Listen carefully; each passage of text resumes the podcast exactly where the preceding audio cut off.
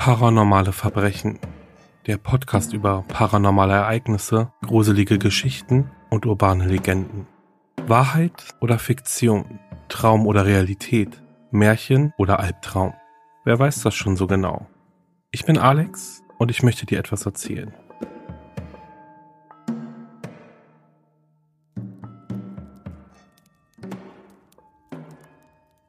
In dieser Folge präsentiere ich euch drei urbane Legenden, die seit Jahren von Person zu Person weitererzählt werden und keine Ruhe finden, jetzt wo das Internet so groß geworden ist.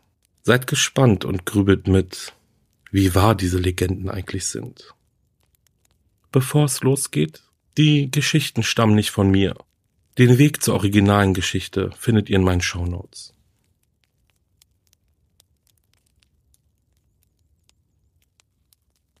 Hier ist eine deutsche urbane Legende für euch. Es geht um die weiße Frau in Böddiken. In der Nähe von Paderborn gibt es einige Sagen über einen Ort, der sich Böddiken nennt.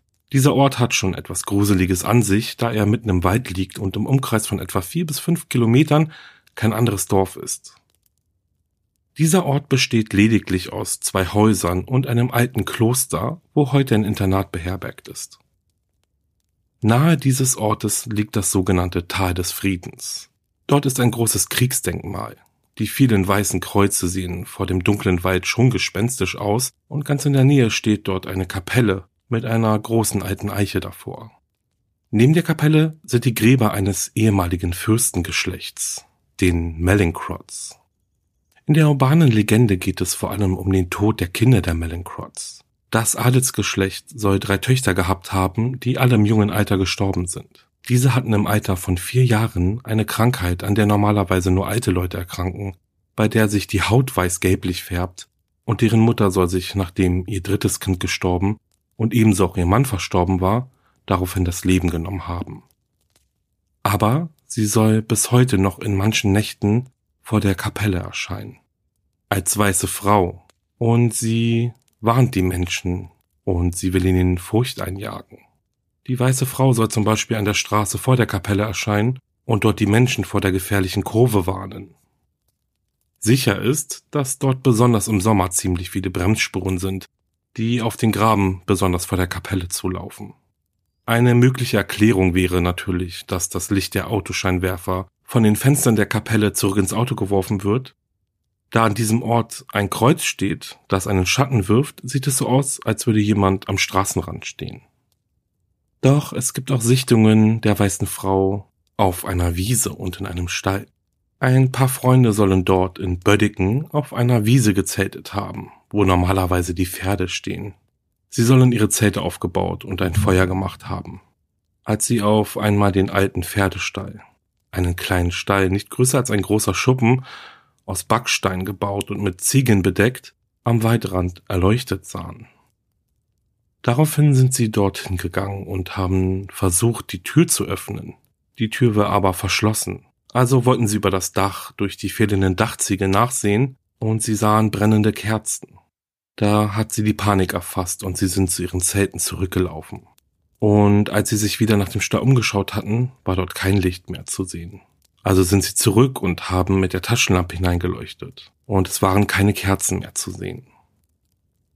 Sie haben sich daraufhin in Windeseile von ihrem Zeltplatz abholen lassen. Doch es gibt weitere urbane Legenden, die eine weiße Frau beinhalten.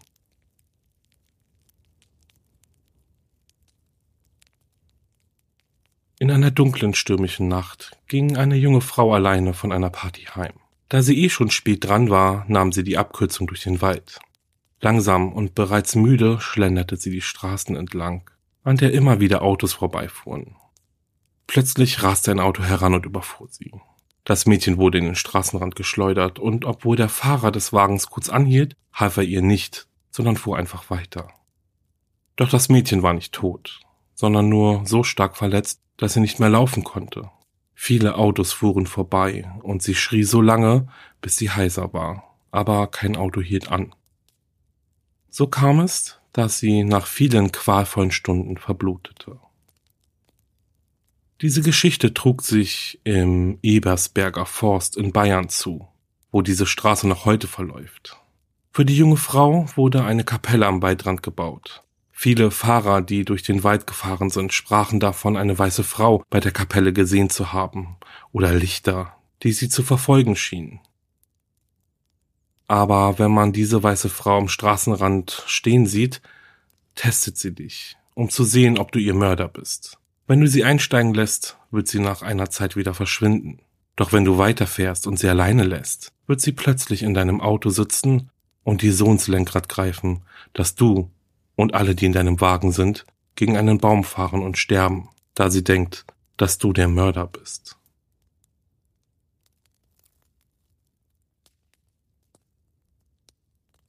Und dann habe ich noch eine weitere urbane Legende, die in den USA ihren Anfang findet. Es geht um die bekannte Blair-Hexe. Die mysteriöse urbane Legende um die Blair-Hexe oder Blair Witch geht zurück auf die Zeit der Kolonialkriege in den USA zwischen 1775 und 1783. Später, in regelmäßigen Abständen, tauchte der Mythos ungefähr alle 60 Jahre erneut auf. Die Zwischenfälle geschahen in einem Gebiet namens Black Hills Forest im US-Bundesstaat Maryland.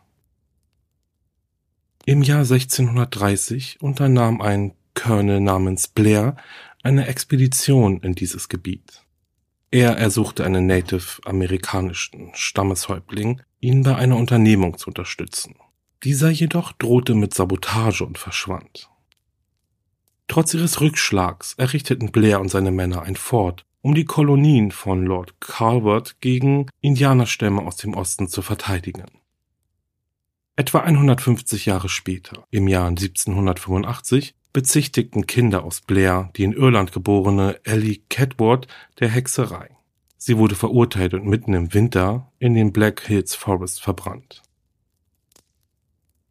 Im folgenden Winter 1786 waren alle ihre Ankläger und die Hälfte der Kinder aus der Stadt verschwunden. Als sich das Wetter besserte, flohen die restlichen Menschen aus Blair, weil sie sich vom Fluch der Hexe verfolgt fühlten. Man schwor sich den Namen Ellie Catwood nie wieder auszusprechen. Was zurückblieb, war 40 Jahre lang eine Art Geisterstadt. Während dieser Zeit wurde auch ein handgeschriebenes Buch namens The Blair Witch Cult veröffentlicht. Es gibt nur eine einzige Kopie dieses Buches, das sich bis 1991 im Historischen Museum von Baltimore befand und heute wieder in Privatbesitz ist.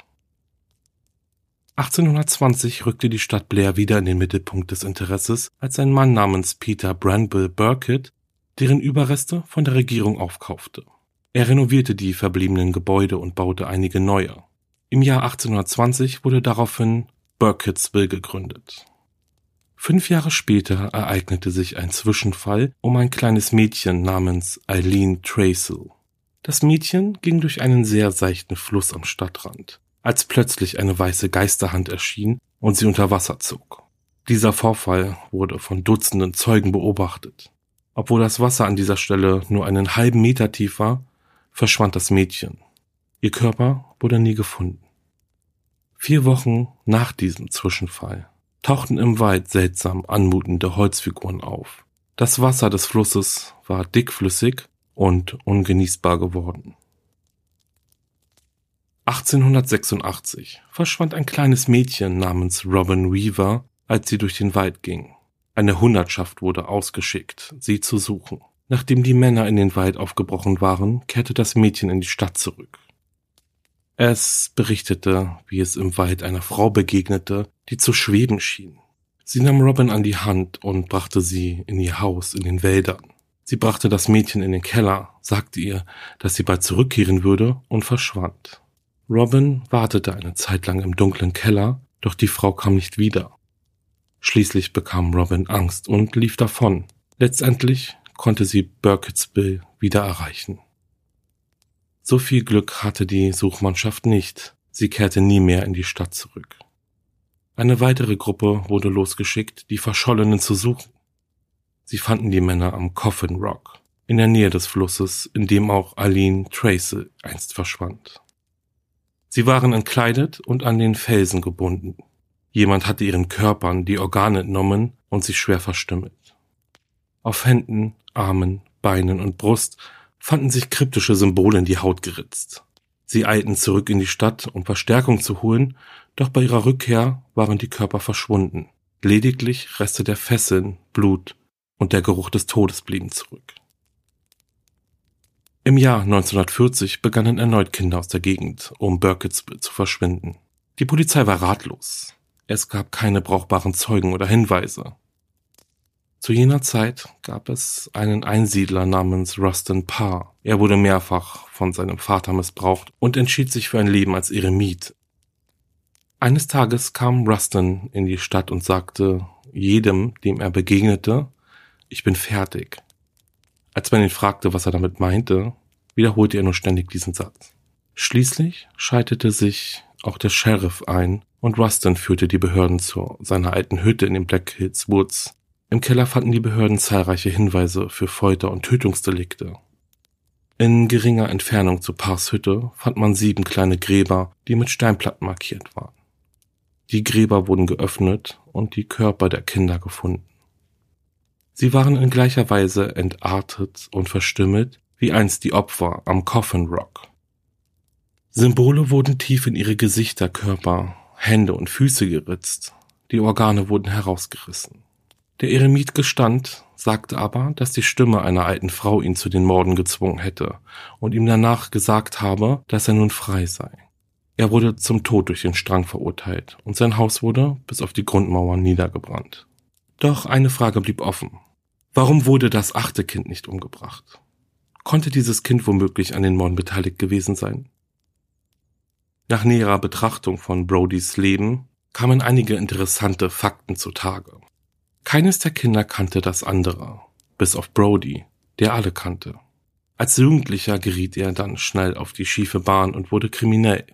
Er wurde verurteilt und verbrachte ein Jahrzehnt in der Anstalt für schizophrene Kriminelle in Maryland. Im Jahr 1969 wurde ein Dokumentarfilm mit dem Titel White Emanuel gedreht, der die Lebensbedingungen einiger Nervenheilanstalten der USA zum Thema hatte. Der Schwerpunkt der Reportage lag jedoch auf eben der Klinik, in der auch Brody Insasse war. In alten Aufnahmen, die für diesen Film Verwendung fanden, findet sich eine Stelle, die Brody zeigte, während er Never Given sang. Die gleichen Worte schrie der Eremit ständig in der Nacht vor seiner Hinrichtung. Andere Stellen des Films zeigen Brody, wie er auf einem großen Blatt Papier schreibt und malt. Beim näheren Heranzoomen konnte man erkennen, dass er in Transitus Fluvi, der Sprache der Hexerei schrieb. Dies wurde später auch von einem Experten bestätigt. Im Jahre 1999 schließlich wurde dann der Film The Blair Witch Project veröffentlicht. Natürlich ist der Film rein fiktiv, allerdings dienten ihm unter anderem die hier dargestellten Fakten als Grundlage. Und Ironie des Schicksals? Oder doch die Blair Witch Hexe? Der Kameramann des Blair Witch Projects, Neil L. Fredericks, ertrank 2004 bei Dreharbeiten zu seinem neuen Film Crossbones.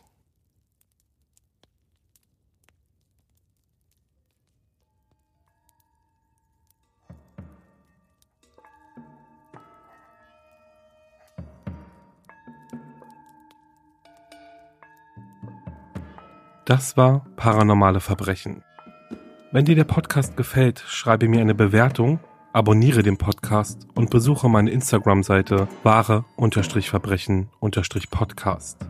Du magst True Crime Fälle? Dann hör gerne in meinen Podcast Wahre Verbrechen rein. Hast du eine paranormale Begegnung gehabt oder hast eine gruselige Geschichte zu erzählen, dann schicke mir eine E-Mail. Wir hören uns schon ganz bald wieder. Bis dahin, bleib sicher. Ciao.